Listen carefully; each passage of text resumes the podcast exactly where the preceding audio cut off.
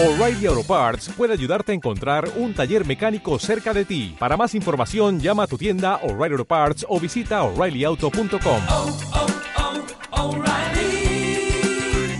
oh, Parts. Bienvenido, bienvenida a Gypsy Surfers FM, programa número 3.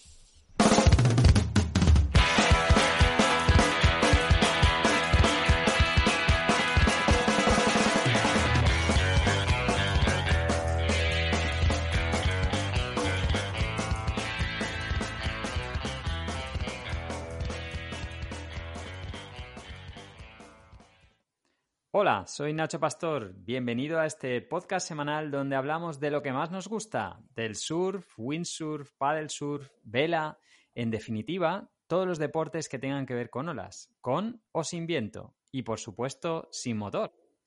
Y esta, esta semana estoy también sin Pepe, pero tenemos un invitado de lujo. ¿Qué tal ha ido tu semana, José Luis? Hola, José Luis. Digo, José José Luis, hola. Encantado, José Luis. Buenas tardes, José Luis. Bien, gracias, José Luis. Hola, Encantado de conocerte. Parece, Encantado, parece una de conocerte un- por fin, José Luis. Parece, parece, parece esto una película de, de los Mars, de los hermanos Sí. Mars. Pues bien, Nacho, mira, la semana ha sido muy intensa, intensísima, porque he disfrutado muchísimo de las fotos que colgáis los demás que podéis meteros al agua, porque yo sigo sin poder meterme al agua. Sigues sin poder meterte al agua porque el, el Bueno, mar no ha ido a mucha miel, ¿no? Eh, claro, exactamente. La- No ha llegado. Dicen que, que el nivel del mar está creciendo por, por el deshielo, pero a mi casa no ha llegado todavía. Entonces, como el agua no llega hasta aquí y no puedo cambiar de municipio eh, con el material ah, para, para estar en el mar, pues no me queda otra que disfrutar de las fotos de los demás y eso es lo que, eso es lo que más me llena en este momento. Bueno, pero esta semana te lo habrás pasado bien, macho, porque la polémica entre, entre el señor Nice y Bert Rodinger, uno de sus, de sus riders, ha estado Sí. bastante interesante, Sí, bastante sí, interesante. hay un cotilleo a nivel internacional eh, que uno dice una cosa, que el otro dice otra, y hay un poco una pelea, un cotilleo interesante, ¿eh? Un- vamos, Va- Vamos a, vamos da, a da para una en- película. Exacto, exacto. Vamos a meternos en harina. Vamos a ver. ¿qué, ¿qué es esto de que los riders usan las tablas de serie solamente para las fotos y luego llevan sus tablas custom? ¿Es cierto, José Luis? Yo sé que sí. Yo sé, lo sé, sé que sí. O sea, em, sé de muchos. A ver, vamos a No ver. puedes decir nombres, no puedes decir No, nombres. no puedo decir nombre, lo, lo sé. Bueno, yo tengo la suerte de, de hace muchos años que tengo una tienda y, y conozco a, pues a muchas marcas eh, y riders de ellos. También hay que entender una cosa, no es que usen solo las tablas custom y no las de serie, y las de serie solo sean para catálogo, ¿vale? Eh. Lo que ocurre es que los eh, profesionales, los riders, los que están sponsorizados por las marcas, eh, están continuamente evolucionando sus tablas. Entonces, no se pueden hacer en serie tablas para una persona que cada semana o cada mes o cada temporada te pide unas modificaciones concretas para mejorar la tabla. Entonces, no hay más remedio que hacerlas custom. José Eh, Luis, esa respuesta ha sido la, la políticamente perfecta. ¿Cómo la has conseguido? Es que pues, muchos años de experiencia. No, me ha salido así de manera natural, te lo digo en serio, no, no lo tenía pensado. Pero he llegado a la conclusión, porque sé de muchos casos que, que ocurre eso, que eh, incluso públicamente hay, hay riders que tienen sus shapers de siempre, independientemente de para la marca a la que trabajen. Es decir, tú imagínate que uno está con, eh, no sé, con, ah, con JP, pero siempre va a ir a un shaper que le va a hacer su tabla. Luego le pone la pegatina de JP y a funcionar. Y es con la que compite. Y esa tabla luego le dice a JP, o sea, perdón, ese rider le dice a JP, mira, esta es la tabla que han hecho eh, Claro, para mí, lógica. Que tiene estas cosas, esta aleta, aquí tiene este canto aquí, este canto allá, el volumen de esta manera, etcétera. Esta es la que yo considero que tú debes de poner a la venta. ¿Vale? Entonces, eh, sé que funciona así. Y luego además ten en cuenta que los profesionales, el desgaste que lleva ese material es muy grande, son muchas horas en el agua, eh, con muchos viajes, etcétera, golpes, están continuamente pegando botes y caídas y una tabla de serie muy difícil que, que soporte eh, ese desgaste. Bueno, al maestro Nice no lo ha sentado nada, nada, nada, nada bien. y, le, Mm, y- y le ha dado cañita, le ha dado cañita por las redes sociales. Eh, que Claro, por le- cierto, hay una cuenta en Instagram que nos ha Mm. recomendado nuestro, nuestro querido Pepe, que se llama The Plow King, que The Plow King 2000, 2000, The Plow Ajá. King 2000, que te, te ríes, te ríes bastante de los comentarios que lanza y de las fotografías. La ver, recomendamos. eh, claro, realmente este chico, ¿qué es lo que dice? O sea, ¿por, por qué se ha quejado? No, se queja porque, porque lo han echado, claro. Claro, es una pataleta, ¿no? De- Y, Sí, y sí, él, sí. bien, claro, y Nice, que es un tío que lleva toda la vida en esto, eh, pues ya ha dicho, ¿no? Que, que es un poco es un desagradecido porque si está donde está es gracias a él. No muerdas la mano de quien te da de comer, ¿no? ¿No era esa la Claro, frase? sí, un poco sí. Entonces, a ver, pero esto, esto pasa en todos los trabajos. Es decir, tu jefe te dice lo que tienes que hacer y lo haces y ya está. Y no, no hay más. Luego ya depende del carácter de cada uno, el cómo llevarlo y luego pues el ser un señor, eh, si te echan y eres consciente del por qué o si no lo eres, da igual, porque la vida da muchas vueltas, pues hay que quedar lo mejor posible y, y ya está. Eh, No, él, él lo que Nice lo que le decía era precisamente eso, ¿no? Que una Mm. vez eh, una vez fuera, ¿no? Él eh, era todo lo que había conseguido, entre comillas, Mm. pues de alguna manera había estado patrocinado, sponsorizado o impulsado hmm. por, por Nice, por, por la marca, ¿no? Claro. Entonces, eh, bueno, pues eso al final es, es algo de reconocer. Yo creo que quizás aquí la juventud y la inexperiencia y, y la testosterona pues habrá hecho que, que no actúe con juicio, ¿no? Claro, y yo también he visto, pues, claro, gente diciendo, bueno, este chico mm, que vive de eso al fin y al cabo, porque se dedica a eso, eh, ¿qué marca va- la va a llamar ahora sabiendo que tiene estas pataletas? Claro. ¿no? claro. Supongo que al final se enfriará y, ya veremos qué pasa. Pero bueno, ahí hay, ahí hay un buen, un buen cotilleo tomate, días. tomate. Sí, sí, sí, sí, sí. A ver qué pasa los Bueno, pues próximos días, cómo queda la cosa. Igual se hacen súper amigos otra vez, ¿eh? Y ya está. Y al agua. Eso, una sesión y, Y arreglado. Pues nada, tendremos que meter un poquito de salseo en nuestra Waikiki Session de esta Claro. semana. Vamos a ver, porque para, para animar, para anim- animar el, el cotarro. Eh, bueno, hoy tenemos a nuestra primera invitada que estará con nosotros unos en unos minutillos, pero antes vamos con unos consejos de nuestro especialista, que eres tú, José Luis. ¡Qué sorpresa!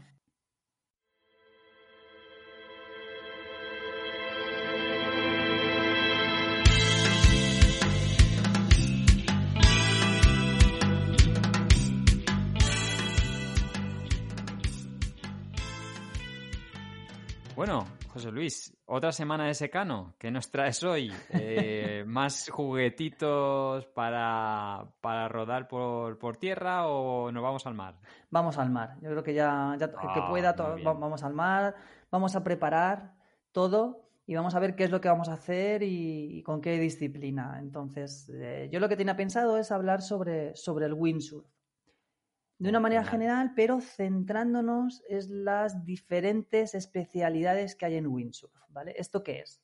Es como decir que tú montas en moto, dices, ya, pero ¿qué moto? ¿Tú qué haces? ¿Haces motocross? ¿Haces velocidad? ¿Haces trial? ¿Te das paseos los domingos?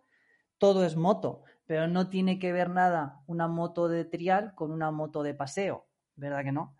Entonces, bueno, en, en windsurf ocurre lo mismo. Eh, cuando la gente, la gente sabe perfectamente que el windsurf es una tabla, una cosa que flota y una vela, ¿vale?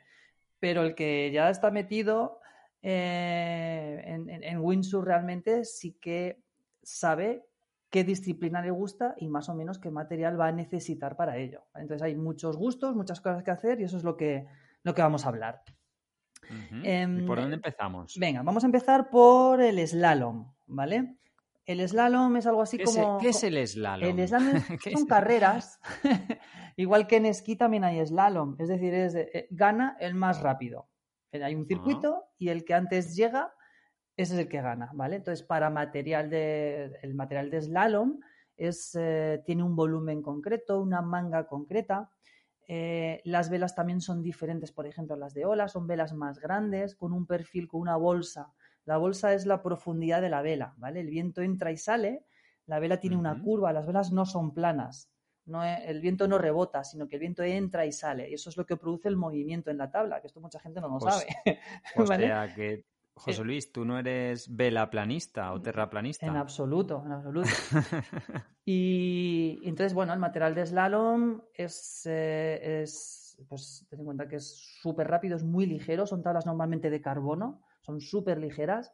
La gente se deja dineral en las aletas, que son también de carbono. Hay aletas custom, ¿vale? Antes hablábamos de, de este chico, eh, ¿no? Que trabajaba con Nice eh, bueno, las aletas también se pueden hacer custom. Es decir, hay empresas que se dedican a que tú le dices, mira, yo navego con esta tabla, esta vela, en tal sitio, yo peso tanto, mi viento cómodo es tal, y te hacen una aleta teniendo en cuenta todo eso, ¿vale? Entonces, el slalom es súper, es muy táctico y el, el material es muy, muy, muy específico, ¿vale? Y bueno, ya te digo, el, um, una cosa es el slalom y ahora pues vamos a hablar de, otro, de otra modalidad que es el speed windsurf, ¿vale? Es un paso más allá del slalom. En el slalom realmente es una carrera entre varios riders, ¿vale? En un circuito, pero el speed es uno solo contra, contra el tiempo. Es el, más rap- el- es el que más velocidad hace y punto.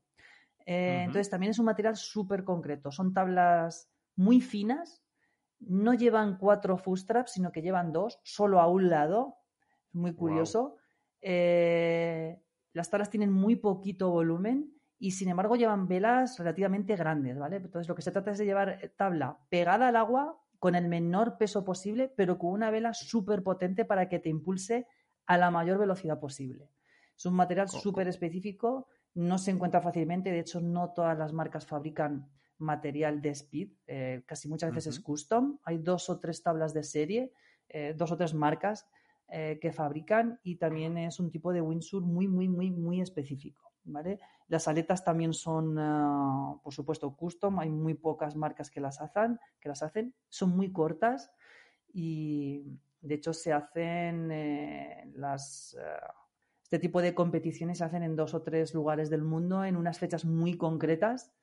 Eh, Preparan el terreno, hacen como una línea de agua que la preparan. Por ejemplo, en Sudáfrica se hace, se hace también. eh, eh, hacen canales ¿Qué concretos para este tipo José de windsurf. ¿Sí? ¿Qué velocidades alcanzan? Pues creo recordar que cerca de los 100 kilómetros por hora, alrededor de 100 kilómetros por hora. Eso en, en- el agua, eso en es el agua muchísimo. es- Eso es muchísimo, porque imagínate, vas todo el rato casi pegando botecitos y, y una caída ahí pf, es- es- puede ser bastante peligroso. ¿Vale? Van, van al límite. Pero bueno, digamos que eso es lo más de lo más, eh, casi lo más caro, pero por suerte eh, hay otros tipos de windsurf que se pueden hacer que están más a la mano y que son muy eh, que puedes disfrutar desde el principio. Y uno de ellos es el freestyle, ¿vale? Igual que, que hay freestyle en motos y en, eh, en esquí también hay freestyle, etcétera. Básicamente todos tienen en común que se trata de hacer piruetas, ¿vale? Entonces, en windsurf, las tablas de, de freestyle son tablas de, con volumen, alrededor de 100, 100 y algún litros. Tiene una forma muy diferente porque en la, en la popa, que es la parte del pie trasero, también tienen bastante volumen.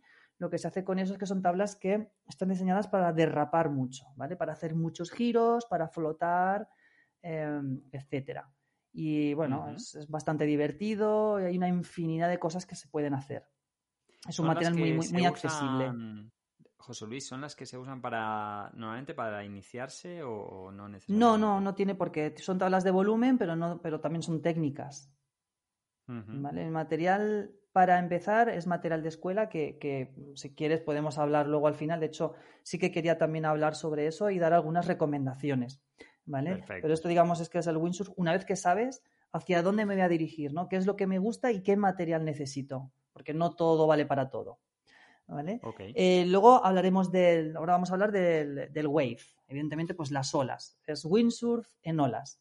es un material también muy diferente al resto, ¿vale? Las tablas, eh, claro, cuando te metes en olas son días muy fuertes, con bastante viento y oleaje, ¿vale? Entonces es un material que es pequeño, son velas más pequeñas, son velas reforzadas.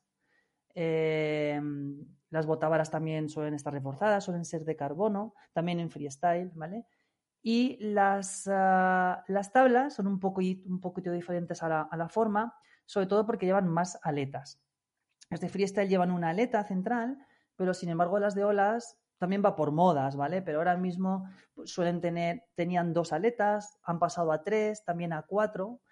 Las, para, para que lo sepáis simplemente por vocabulario, las tablas con dos aletas se les llaman twins, eh, las de tres aletas trifin, ¿verdad? Fácil. Y las de cuatro aletas se les suele llamar quads, ¿vale? También hay tablas eh, que tienes, puedes eh, llevar, tener varias configuraciones. Llevan las cajas preparadas para quitar y poner aletas. Es parecido a las de surf. Dependiendo de las condiciones, pueden ser trifin o quad. Son tablas que su comportamiento no son rápidas, pero sí son muy estables en el agua. Aunque haya mucho choppy, es decir, que el mar, el mar está muy desordenado o haya mucho viento, son tablas muy controlables en cuanto a que van pegadas al agua, que al fin y al cabo es lo que se necesita. Y luego son tablas que giran muy bien para eh, darle a la ola en el pico como si hiciese surf. También son tablas técnicas, pero bueno, que también son accesibles. ¿Vale? Y ya lo último de lo último, lo que ha aparecido desde hace unos años es el foiling. No sé si, si lo has oído alguna vez, supongo que sí.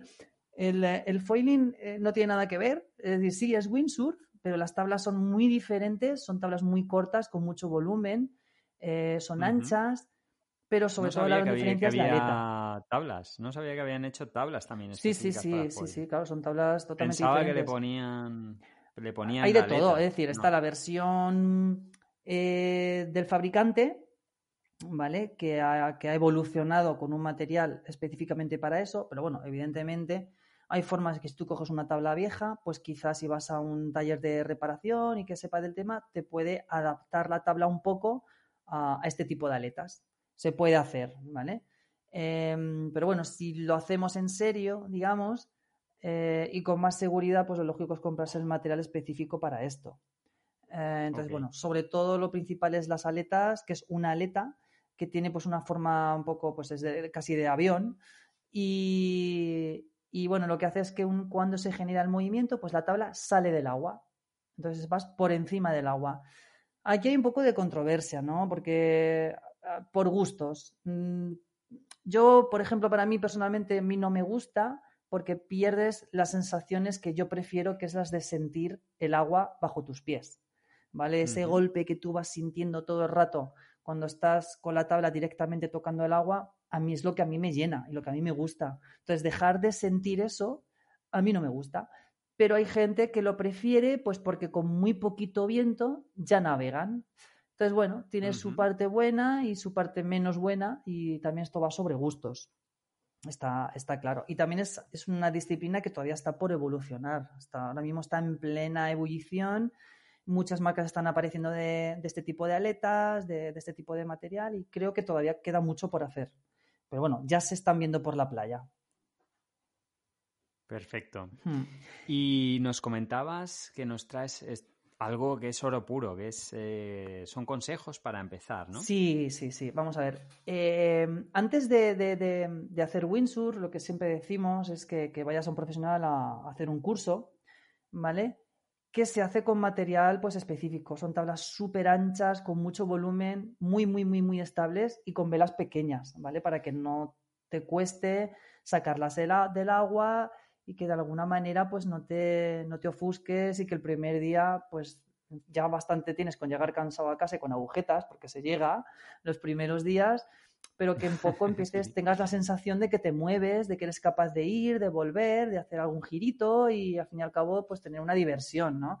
Entonces, si te metes con lo que no es, con una tabla muy fina, que se te hunde, que una vela grande, que no vas a poder estar en equilibrio, pues a la media hora vas a decir, chico, yo me dedico a otra cosa que esto no es lo mío. Y la culpa no es tú, es muy la culpa es el material. sí.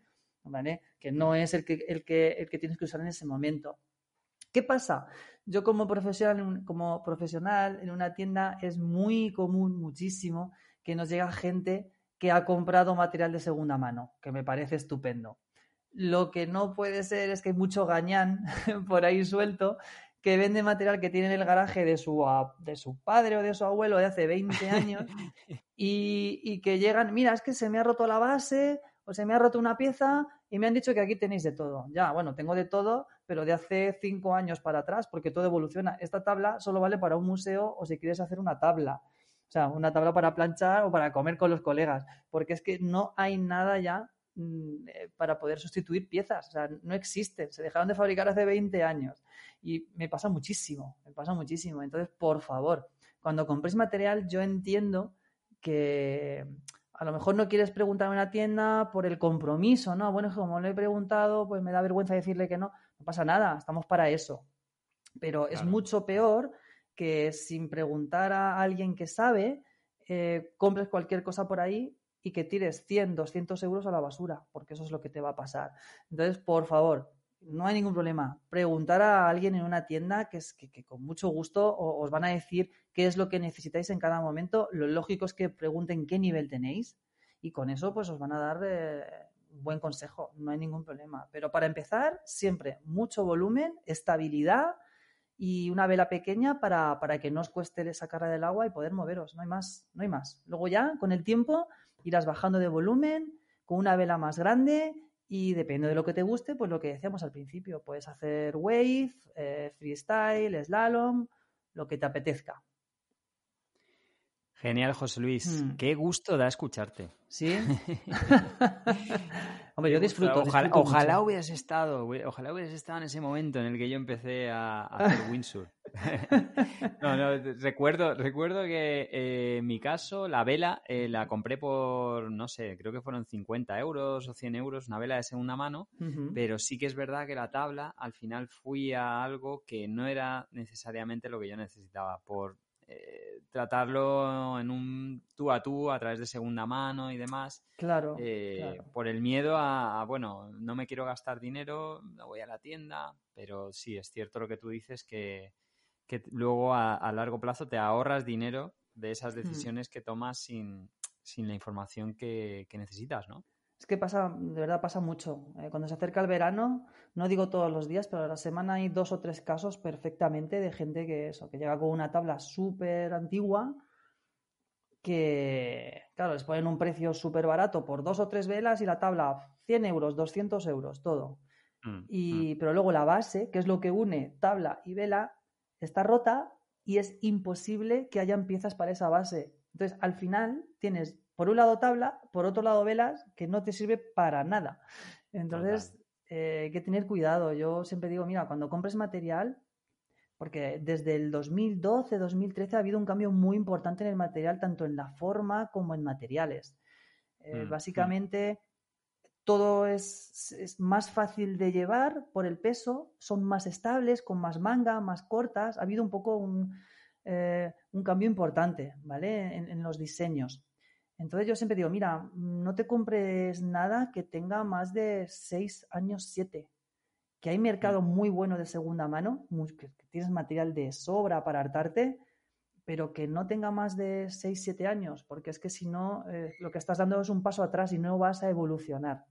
Entonces, mejor gástate un poquito más o ten paciencia, sigue buscando, pero no compres cualquier cosa porque sea barata, porque, porque no, porque no, no, no suele funcionar. Los inventos no, no funcionan nunca.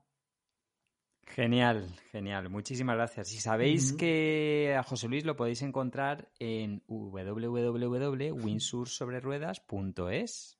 Así de fácil. Y también tenemos un blog en el que damos un montón de consejos, hablamos de, productos, diferencias entre productos, canal de YouTube, en Instagram y en, y en Facebook. Y en la playa, si hay suerte. también nos encontráis. Perfecto. Hasta la próxima, José Luis. Hasta la próxima, gracias.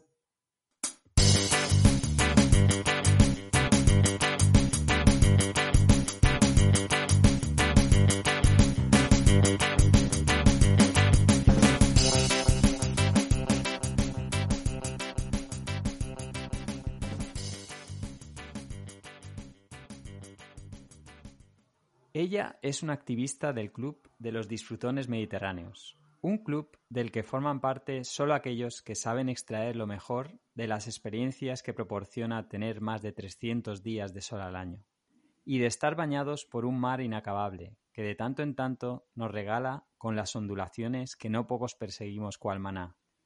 ¿Crisis de los 40? Ella se une a la horda de rompemitos que están refloreciendo la década dorada, el punto de inflexión hacia la madurez de canas, pero también de risas adolescentes.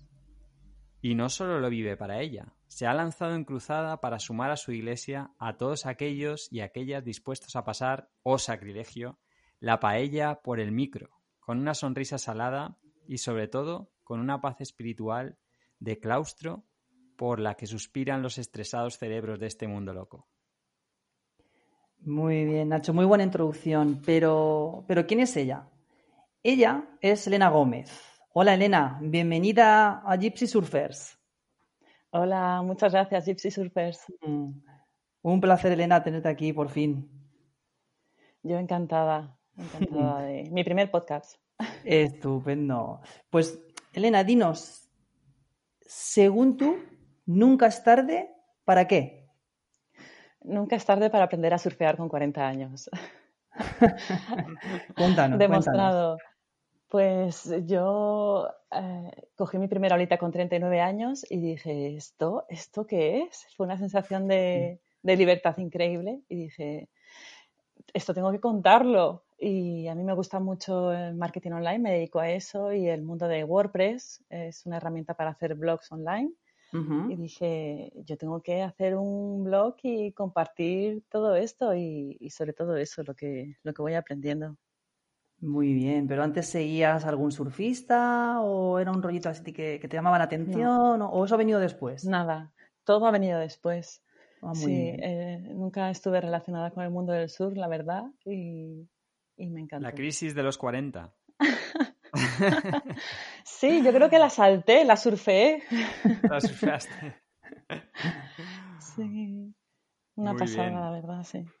¿Y em, ha cambiado mucho tu percepción de lo que es el surf eh, respecto a cuando no lo practicabas? Buah, la verdad que sí, el surf es que es un mundo. Es un mundo que no es solo surfear, es que es un montón de cosas. Eh, antes de estar en el mundo del surf, apenas ves pues, gente surfeando, apenas sale en televisión. Sí que la publicidad a veces aprovecha del surf, ¿no? Para pues, incitar un poco a... Mm, Sí, porque un poco Pues- representa como la vida libre, ¿no? Y sí que Sí, es cierto que aparecen sí. anuncios de coches con una tabla y dices, bueno, ¿y sí. ¿qué tendrá que ver? Pero si, si ese Sí, coche no vale o- para ir a la playa, ¿no? El que sabe, o- cabe una sí. tabla. o Mango, que no tiene ninguna relación con el surf, pero bueno, saca gente con sus tablas y su ropa.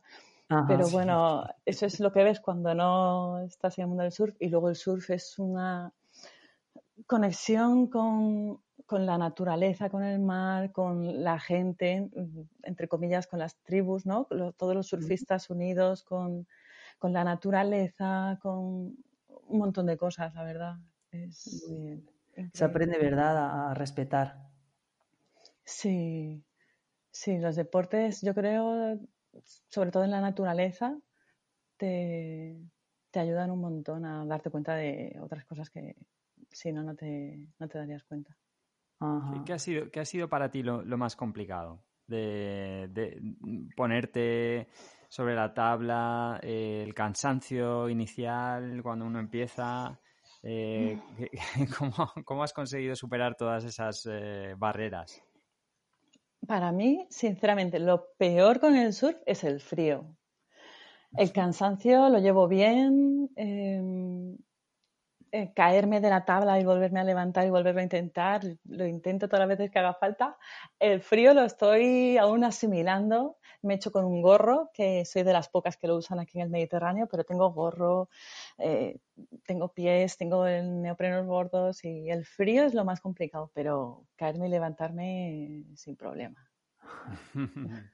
El frío lo llevas mal, ¿no? Eres, Sí. eres mediterránea de ADN. de- Sí. Sí. fresquete ya me pongo la Rebeca. Yo creo que solo dejo de utilizar neopreno en julio y agosto. Y por vergüenza. Y por vergüenza, sí, pero bueno, he tenido baños de 45 minutos por salirme con la boca morada y digo, pues es, es un poco más rollo ponerte el neopreno y es más fácil ponerte pues, la camiseta y meterte sí. al agua. Pero es que así aprovecho dos horitas a veces, sí está, sí está chulo. ¿Cuál fue tu último baño? Bueno, ayer entré con una amiga solo a remar, no había olas. Y hace una semana entré por Playa San Juan. Me fui con el coche para allá y, y entré, había unas olitas pequeñas y, y entré a surfear también la semana pasada. ¿Cómo llevas eh, la parte de conciliación? ¿Te- ¿Tienes muchas oportunidades de poder practicar? Eh, no sé, cuéntanos un poco cómo es tu vida en ese sentido, cuándo te escapas. Sí, pues yo eh, tengo dos niños y este verano mi hija ya dice que quiere aprender a surfear, tiene 14 años, yo estoy feliz de que quiera aprender. Y en general, si estoy con ellos ahora ya están, son mayorcitos, preadolescentes, entonces los puedo dejar en casa y escaparme. Y luego el trabajo, pues soy freelance, trabajo, bueno, ahora todos trabajamos desde casa, pero antes ya trabajaba bastantes días desde casa, entonces podía, no siempre podía hacerme la agenda según las olas. Uy, perdón, que he movido el auricular.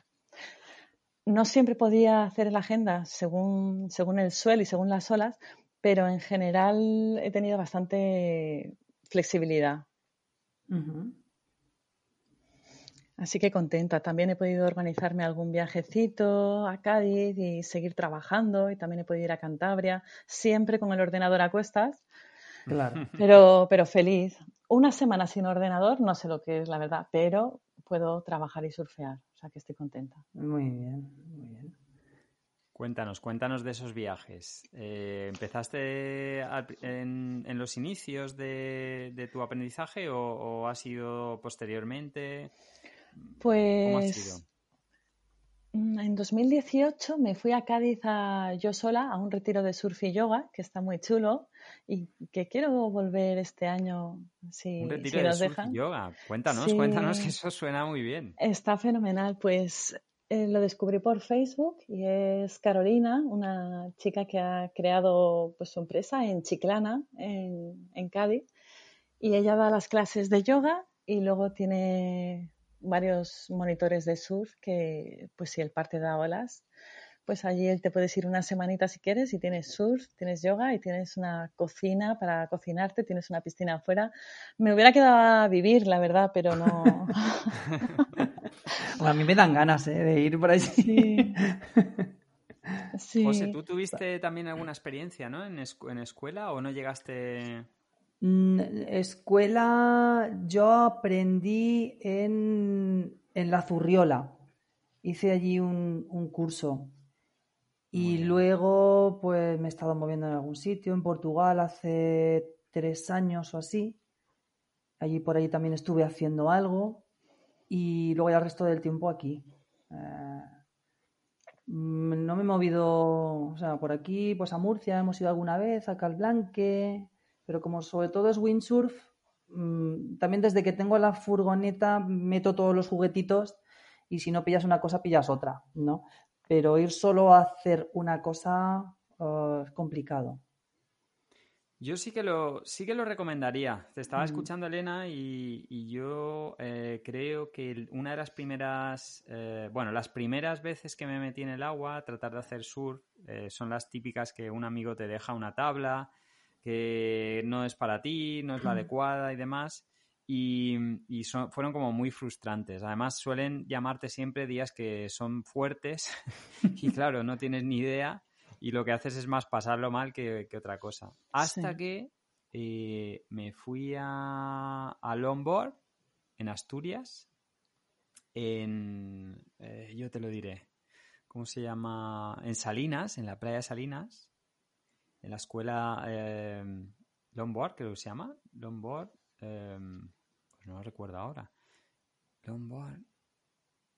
Long Beach, Long Beach, perdón, en Long Beach. Y hice una semana con, con mi mujer eh, de inmersión plena. Entonces estuvimos alojados allí eh, y era hacer surf por la mañana, o sea, aprender, había incluso clases teóricas y demás, y luego comer, eh, pasear, todo el mundo, el grupo junto, ¿no? Y fue una experiencia brutal, buenísima, buenísima. No sé Suena si muy bien. Guardas esos recuerdos también de... Pero me pareció una manera increíble eh, irte a una escuela de surf, que las hay buenísimas por España, y, y tener esa primera inmersión con el surf. Sí, Lo yo lo recomiendo siempre. Sí, es También- cierto- Sí. Perdona, Elena, sí, di- disculpa. No, no, iba a comentar que también he tomado, eh, he tomado clases de surf en Alicante, en varias escuelas de surf, y también he tomado clases de surf en Cantabria, y lo recomiendo siempre, siempre, que aunque tengas un amigo, un novio o una amiga que te deje una tabla y te quiera enseñar, una escuela de surf, porque no es lo Mm. mismo que te enseñe surf, alguien que sabe surfear que alguien que sabe enseñar a surfear. Claro, Claro. Sí, sí, sí, sí. Es lo que yo iba a comentar, que a veces luego pasan los años y te das cuenta de que si hubieses sido a un profesional, hubieses aprendido antes y mejor, no, no hubieses perdido el tiempo. Lo que pasa es que siempre somos un poco reticentes a la hora de, de pagar por un hobby o por, o por a que te enseñen un deporte, ¿no? Normalmente intentamos ser autosuficientes, pero es que no funciona. Realmente no funciona, sale más caro y estoy totalmente de acuerdo. Muchas veces es mejor ir a, a una escuela, eh, estar una mañanita, aprender, tener las cosas, eh, pues los cuatro detalles que tienes que seguir haciendo y luego, por supuesto, tú en tus ratos libres, pues perfeccionarlo y, y seguir haciéndolo. Pero yo creo que también es fundamental y hay sitios súper bonitos para hacerlo y gente súper maja. Y que al mar hay que tenerle un pequeño respeto y en una escuela te enseñan a leer el mar si no tienes experiencia. Sí, Claro. sí, Mm. sí, sí, sí, sí. no. Y que te controlan, también te da seguridad, estás con más gente. Sí, sí. Es verdad, conoces un montón de gente luego. Mm. Sí, sí, cierto. Cierto. Siempre, de hecho, bueno, Nacho y yo, en este caso, eh, yo llevo en Alicante unos 12, 15 años, o así, ya lo he perdido. Y mis amigos no son de mucha mel, mis amigos es gente que he conocido en el agua. Sí. Eh, sí, o sea, no, no tengo amigos fuera de eso y, y está genial, está genial porque nunca nos aburrimos de hablar, nunca, mira, y a veces es muy curioso, no hablamos ni de política ni de religión, nada, siempre hablamos de las olitas, del sol, de si va a haber previsión, de qué me compra esta tabla, que estoy viendo lo otro, nunca hay problemas, nunca hemos discutido, ¿verdad, Nacho? Eh, no, nada, nada. Eso Todo es mucho más sa- fácil. Sagrado. Qué bueno. De hecho, tenemos, tenemos un, un amigo que creó un grupo para, para las alertas de, de Win, eh, nuestro amigo Carlos Pro, y que él ha sido totalmente escrupuloso en, en mantener y en preservar las reglas del grupo, de tal manera que solamente se puede hablar de, de viento y, e informar de los nudos del material que está utilizando la gente en la sesión, de nada más. Sí, y sí. aún así, como es un grupo tan amplio, muchas veces hay gente que mete su mete sus posts de oye, que creo que el- lo, lo que sea. Y, y él recuerda las, las reglas, manda un mensaje. Oye, os recordamos que este no es un grupo para hablar de... Madre ta, ta". mía. Pues para Es- poner esas reglas tiene que haber pasado de todo en ese grupo, ¿eh? Sí, sí, es, es brutal. es Porque brutal. sí que hay otros grupos que, es que la verdad es que ya te pierdes. Tienes 40.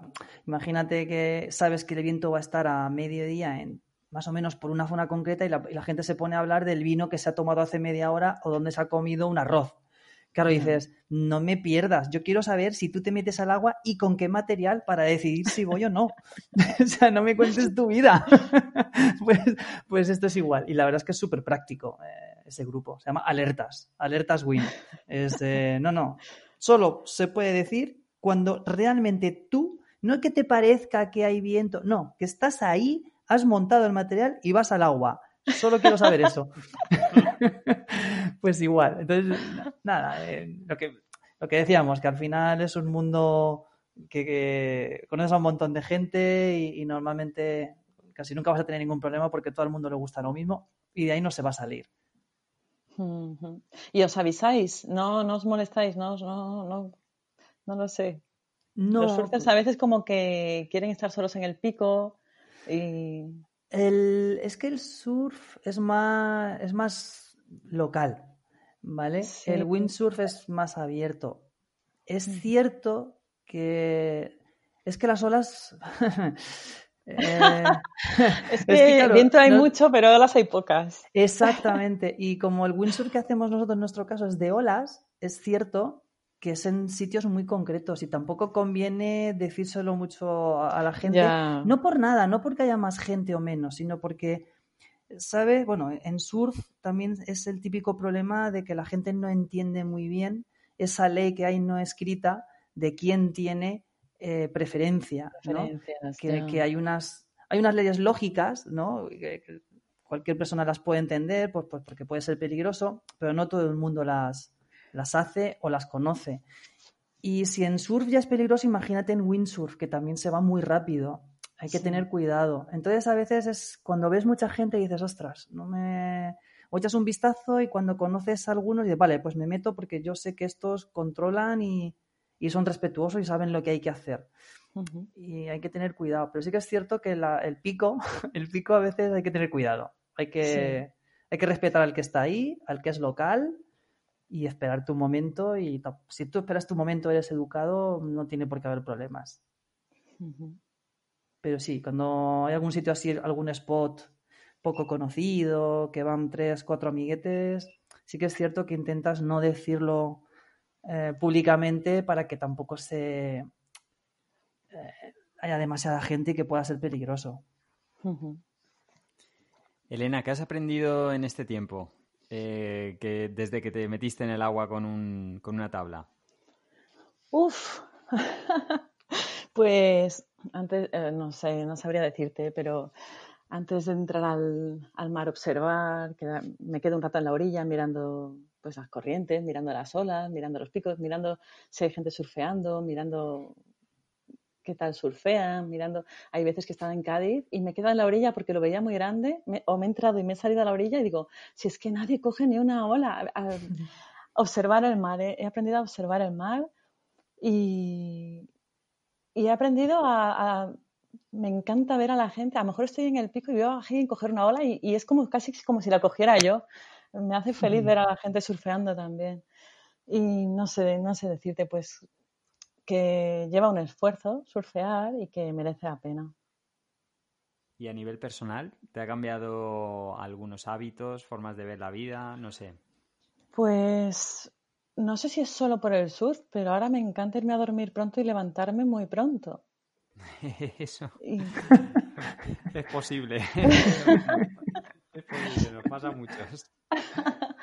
pues sí, no sé. mm, Estás- eh, Mm. confiesas que antes te despertabas a las 12. Casi, no. bueno, tengo dos niños, pero la verdad que no. Ahora puedo estar a las 7, cualquier día estoy despierta y hay veces que antes y sin despertador. Pero También me gusta acostarme pronto.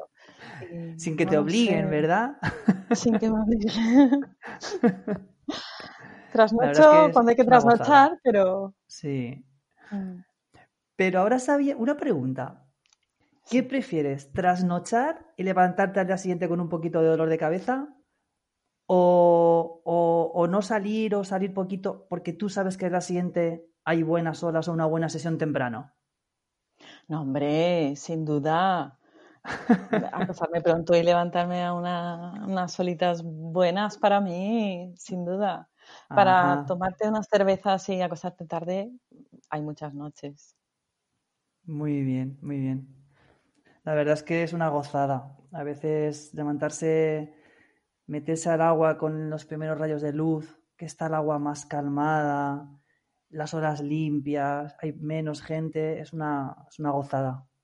Sí, el verano pasado alguna vez entraba a ver amanecer en un grupo de WhatsApp que estaba y a veces Ujú. coincidíamos en la zona del Sidi y Sí. estaba apenas saliendo el sol, bastante oscurito y impresionante.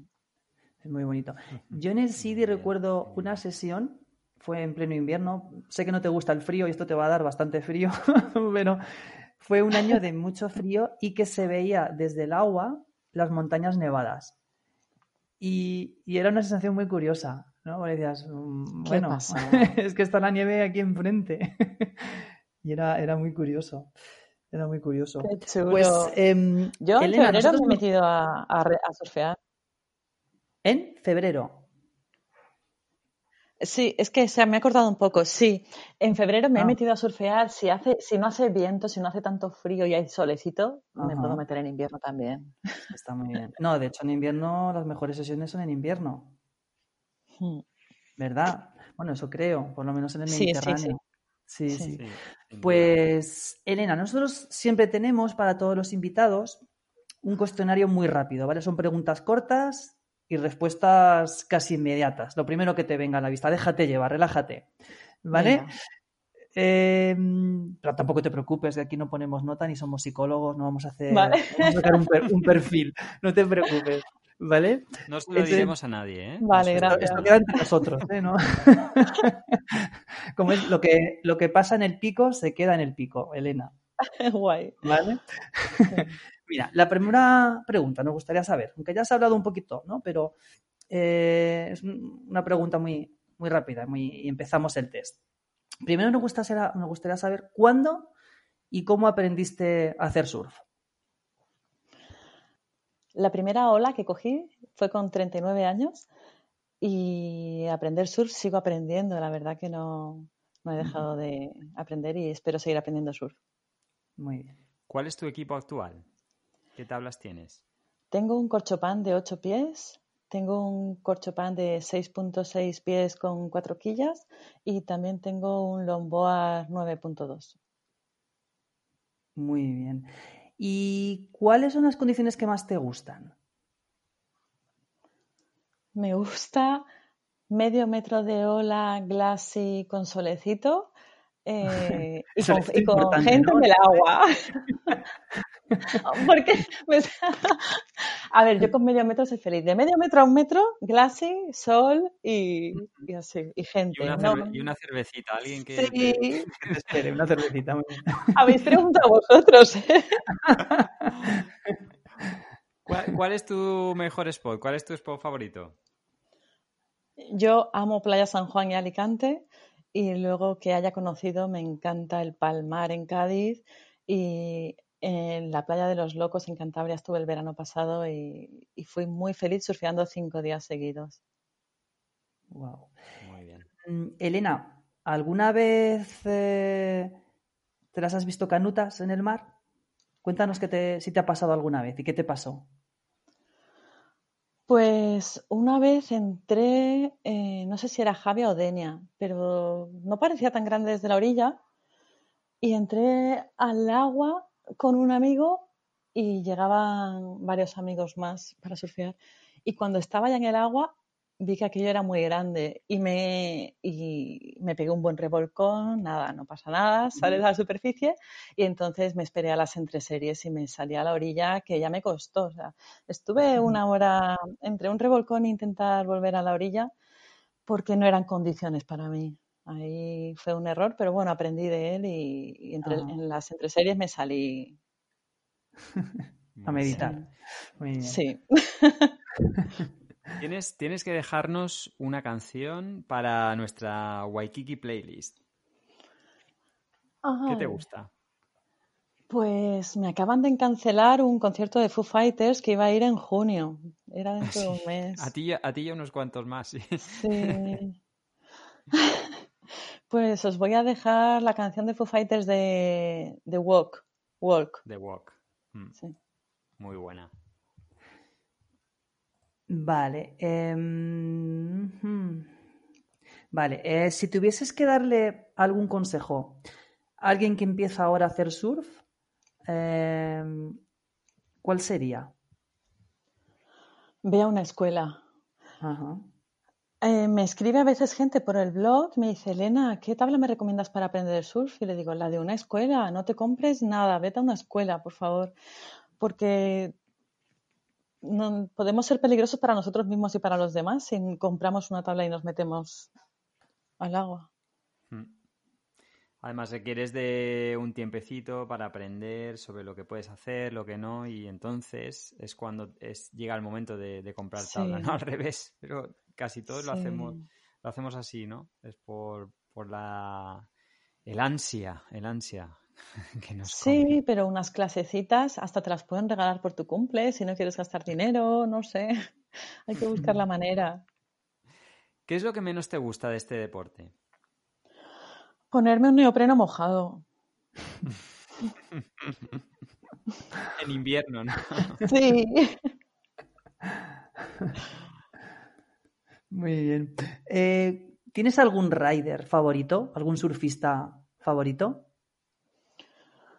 Pues la verdad, mm, me impresiona la historia, por ejemplo, de Bethany Hamilton, que perdió un brazo con 13 años. Ajá.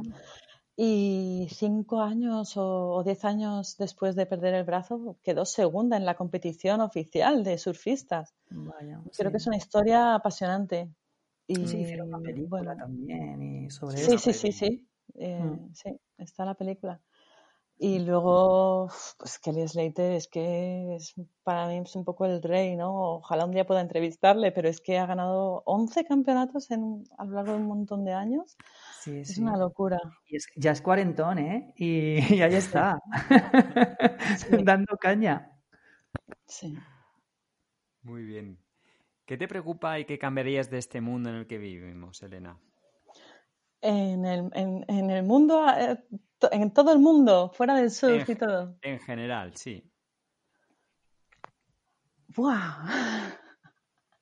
Pues creo que deberíamos ponernos mucho más en el lugar de otras personas cuando hablamos, por ejemplo, y algo así. Y más empatía, más, más, no lo sé. Si simplemente pensásemos en el lugar del otro, pues eso solucionaría un montón de cosas. Muy bien. Sin duda. Em, bien, esta es la última pregunta que, que a nosotros nos gusta mucho y es porque para el siguiente invitado, pues siempre le pedimos al invitado actual que nos diga qué pregunta le gustaría que, que le hiciésemos. ¿Qué, qué te gustaría que le preguntásemos al siguiente invitado? Pues yo creo que una de las preguntas que hago siempre al empezar mis entrevistas, a, entrevisto pues a veces a José María Cabrera de, de Lanzarote o a profes de surf o a, o a shapers o a fotógrafos y la pregunta sería, ¿tú crees que se puede aprender surf con 40 años? Que me sé la Bueno, respuesta, pero quiero saber la, la opinión de la persona a la que entrevistéis. Muy bien, Qué bueno, muy bien. qué bueno. Em, yo tengo una última, una extra. Vale. Para nuestras seguidoras. Em, quizá, no sé cómo hacerte esta pregunta para que no resulte polémica, pero sí que me gustaría que dieras tu, tu- le- les hablaras directamente, ¿no? Tu, ah, tu visión acerca de, eh, no sé si encuentras que el público femenino puede tener más dificultades para entrar en este mundo, eh, si no están bien vistas, no estáis bien vistas dentro del agua. Eh, cuéntanos desde una perspectiva muy personal, que, cómo, cómo, está, cómo, lo, cómo lo percibes tú? Pues yo lo percibo, yo tengo o he tenido siempre todas las experiencias fantásticas en, en el agua, sin conocer a nadie también, me han ayudado un montón todo el mundo, hombres y mujeres, y hay veces que casi casi he coincidido con más mujeres en el agua que con hombres. Mm, la historia de la humanidad, a ver, machismo ha habido durante un montón de años y eso ya pues está cambiando y se considera ya igualdad real. Y lo que yo he vivido es igualdad. Lo que sí que he oído es que pues a lo mejor a alguna mujer en el pico le han hecho, le han- pues te saltan olas por, no lo sé, porque piensan que a lo mejor o no vas a coger la ola o lo que sea. Mm, que nos tenemos que hacer respetar, que no tengan miedo, que se lancen a surfear, que aquí surfeamos todos y que da igual que seamos chicos y chicas y que, y que saquen los dientes si hace falta en el pico, por favor. Muy bien. Muy bien. Muy bien, muchísimas gracias Elena. Ha sido un placer tenerte.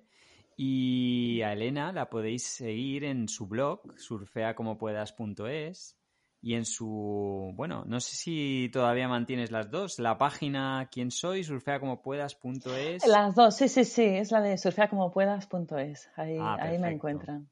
Perfecto. ¿Y el canal de YouTube? Sí, ahí me pueden encontrar como Elena Surfea en YouTube Elena y en Surfea. Instagram, sí.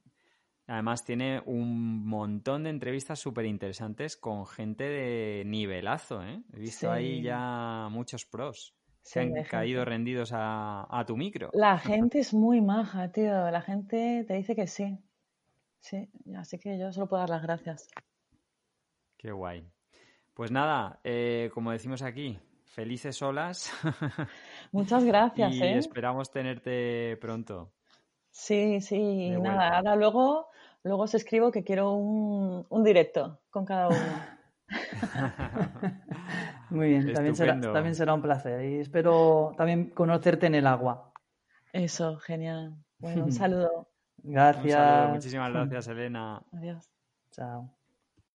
Esperamos que os haya gustado y queremos daros las gracias de nuevo por el tiempo que habéis pasado con nosotros.